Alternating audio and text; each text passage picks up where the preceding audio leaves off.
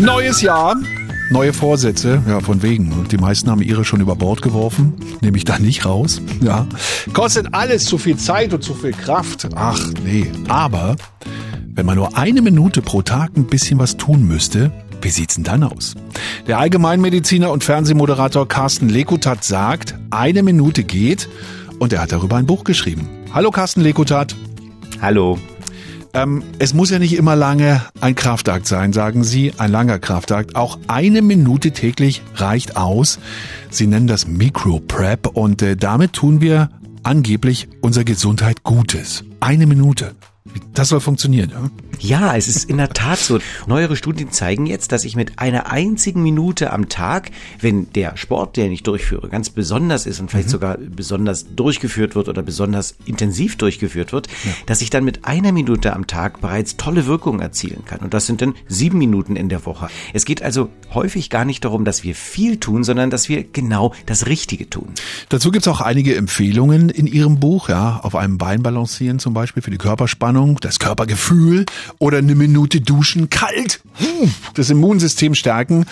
Aber Sie haben da auch ganz abgefahrene Ideen und äh, da muss man erst mal drauf kommen. Ja? Sie haben ein Beispiel für unser Mikrobiom. Ähm, Mikrobiom, was ist das überhaupt? Das Mikrobiom, das ist ja die Gesamtheit der Darmbakterien und die sind extrem wichtig für unser Wohlbefinden und Gesundheit, beispielsweise für unser Immunsystem, aber auch für die Kontrolle von unserem Körpergewicht.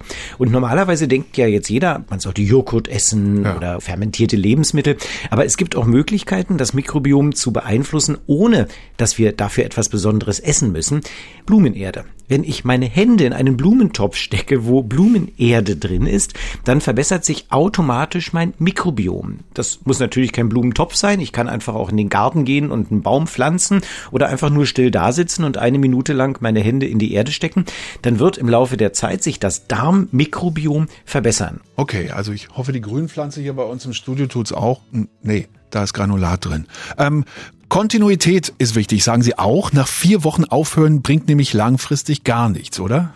Genau. Also wenn ich nach vier Wochen aufhöre und nichts mehr mache, dann habe ich wirklich nicht viel gewonnen, außer vielleicht vier Wochen lang eine tolle Zeit. Es sollte schon so sein, dass ich einige der Micropreps in mein Leben dauerhaft integriere. Aber ich glaube ganz ehrlich, das ist auch gar nicht so schwer, weil die meisten Micropreps machen nämlich richtig, richtig Spaß. Das sagt Carsten Lekutat und er klingt dabei ganz optimistisch.